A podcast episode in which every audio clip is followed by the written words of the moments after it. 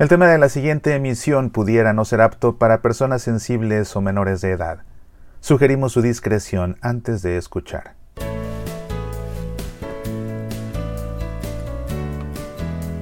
Que la prensa secular esté al acecho para aventarse a la yugular de los papas y pegarles en cuanto se pueda por cualquier motivo no es nada nuevo ni es algo que nos sorprenda. Que lo haga la prensa católica es algo que sí nos sorprende. El National Catholic Register, un periódico católico en Estados Unidos que se jacta de ser muy conservador, muy apegado al magisterio, actualmente es propiedad de la cadena de televisión católica EWTN, recientemente ha sorprendido con dos notas. La primera de ellas hace un par de semanas acusando al Papa Francisco de alejarse de la enseñanza del Vaticano en relación con la unión de parejas del mismo sexo.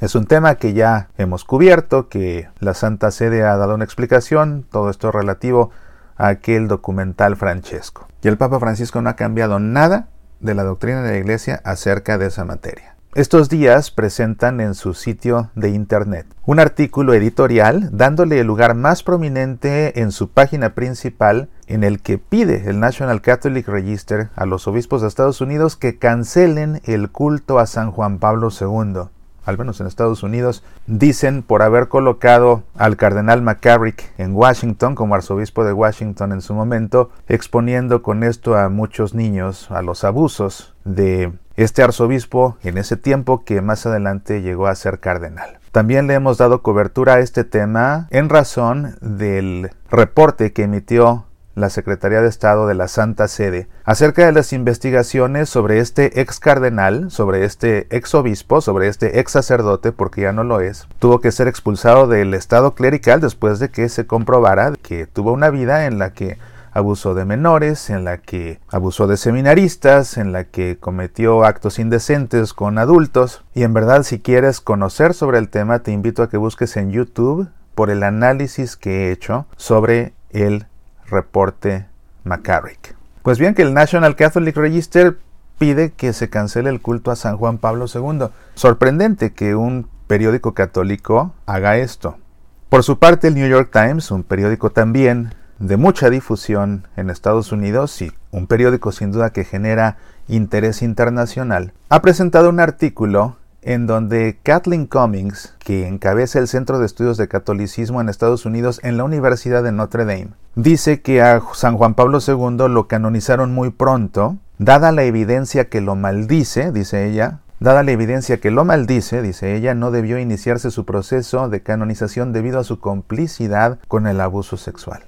Este tipo de encabezados están generando inquietud en muchos fieles católicos, por supuesto, en gran parte sí, porque no se dan a la tarea de investigar, no se dan a la tarea de leer, se quedan con los encabezados, se quedan con lo que la gente comparte en las redes sociales y esto le genera preocupación, le genera tristeza, le genera asombro, le genera desconcierto a muchas personas, que fue lo que hizo Juan Pablo II, porque este periódico que se dice tan católico está pidiendo a los obispos que cancelen el culto a San Juan Pablo II. Bueno, vamos viendo por partes. Primero que nada, esta opinión de Kathleen Cummings, de la Universidad de Notre Dame, una universidad católica también muy afamada en Estados Unidos, que dice que al Papa Juan Pablo II lo canonizaron muy pronto y recordarás que el Papa Juan Pablo II murió el 2 de abril de 2005 y recordarás que la gente de inmediato acudió a la Plaza de San Pedro con pancartas que decían santo súbito, que sea canonizado de inmediato.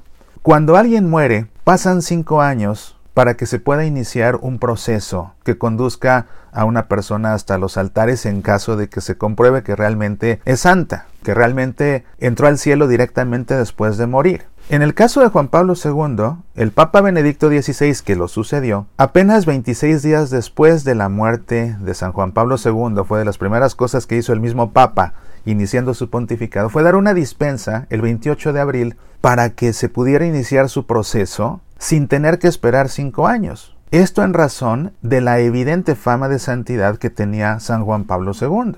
Y de esta manera se inició su proceso el 13 de mayo de 2005. El mismo año que murió, al mes siguiente inició su proceso. No se esperaron cinco años, sino que inició el proceso al mes siguiente. Seis años después, en 2011, fue beatificado por el Papa Benedicto XVI mismo y tres años después fue canonizado el 24 de abril por el Papa Francisco.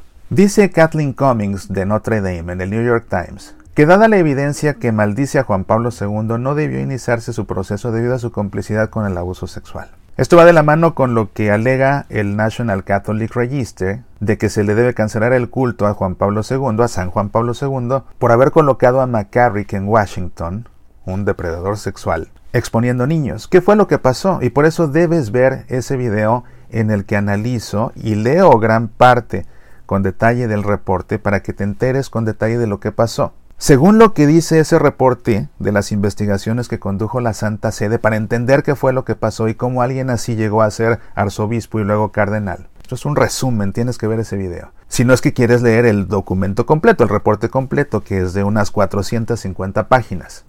Resumiéndote, el sacerdote, el primer sacerdote que acusó a McCarrick de haber tenido actividad sexual con otro sacerdote y de intentar tener actividad sexual con él también, fue encontrado él mismo culpable de haber abusado de dos menores. Eso le quitó credibilidad a su acusación.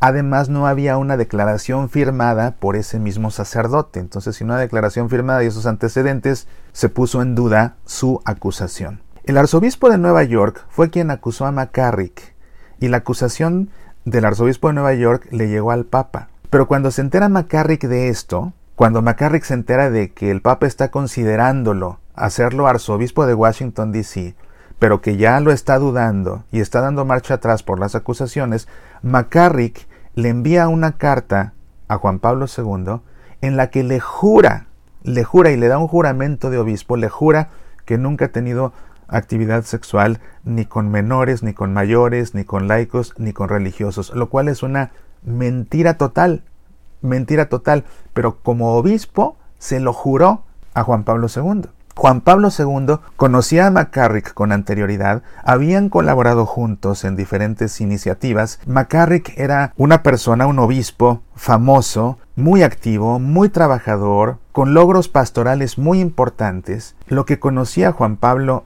de McCarrick eran puras cosas buenas. Y cuando le da su juramento, basándose en lo que conoce, confía en McCarrick y le crea el juramento de McCarrick. ¿Por qué no iba a creerle al juramento de un obispo que él conoce y que lo que conoce de él en persona es muy bueno?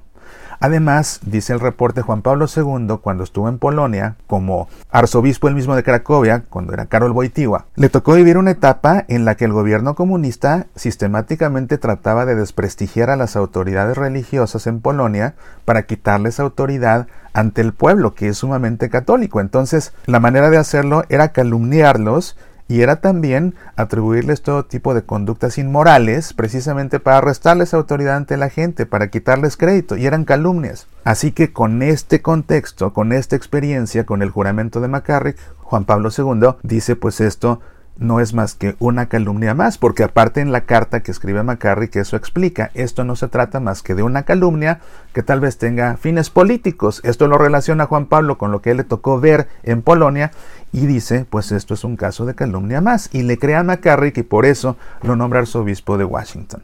Además de que en ese tiempo, cuando esto sucede en el año 2000, no sabíamos en la iglesia que estábamos padeciendo un problema tan grande de pederastia sacerdotal.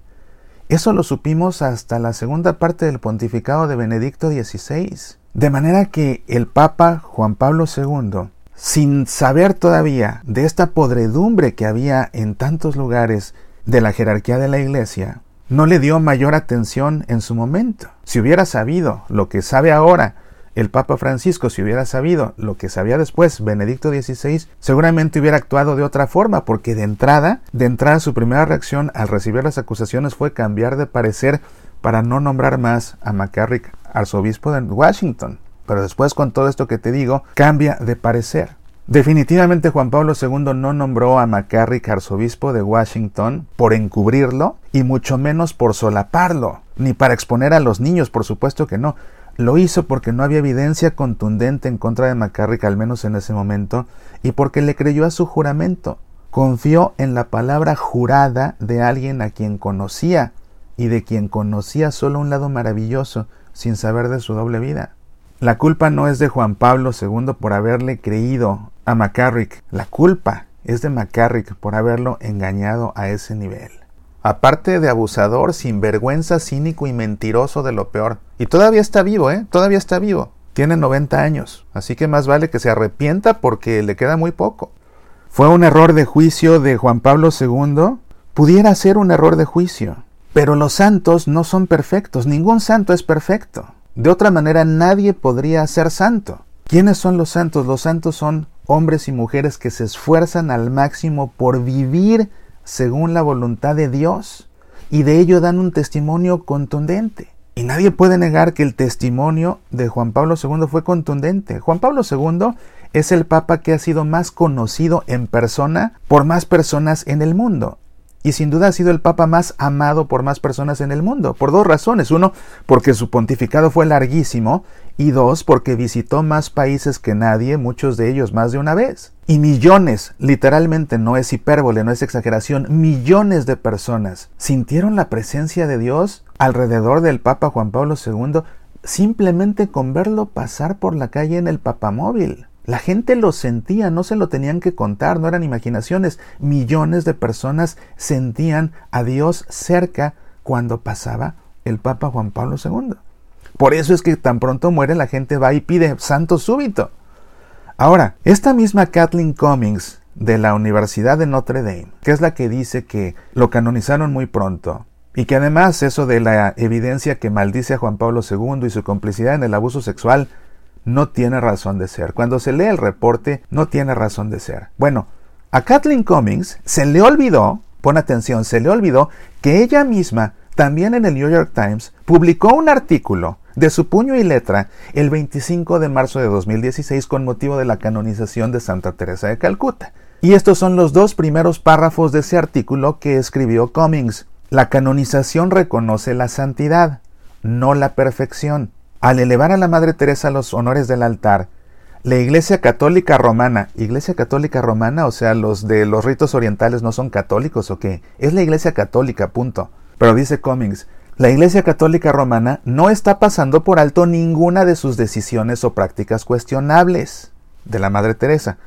Por el contrario, la Iglesia ha certificado, mediante un proceso exacto y meticuloso, que la Madre Teresa, pese a sus errores e incluso sus pecados, vivió una vida de extraordinaria santidad y es digna de veneración e imitación. La canonización no cambia absolutamente nada acerca de la persona que es honrada, simplemente confirma que el santo ha estado en el cielo desde el momento de su muerte. Y Cummings tiene toda la razón, cuando escribió eso tenía toda la razón, pero por lo visto ya se le olvidó lo que ella misma escribió. Ella misma dijo que la canonización se debe a que la Iglesia certifica con un proceso exacto y meticuloso. La Iglesia certifica con un proceso exacto y meticuloso. Eso mismo lo escribió Cummings y lo escribió bien porque es la verdad. Es la razón por la que para que se pueda canonizar a alguien, incluso beatificar, que es el primer paso, el siervo de Dios necesita obtener un milagro de Dios a través de su intercesión. Sin milagro, no hay beatificación y sin segundo milagro no hay canonización, a no ser que quien haya muerto haya sido un mártir. En el caso de los mártires no se necesita milagros porque dieron un testimonio claro y contundente al morir por su fe. En el caso de los demás que no son mártires se necesita un milagro para ser beato, otro milagro para ser santo.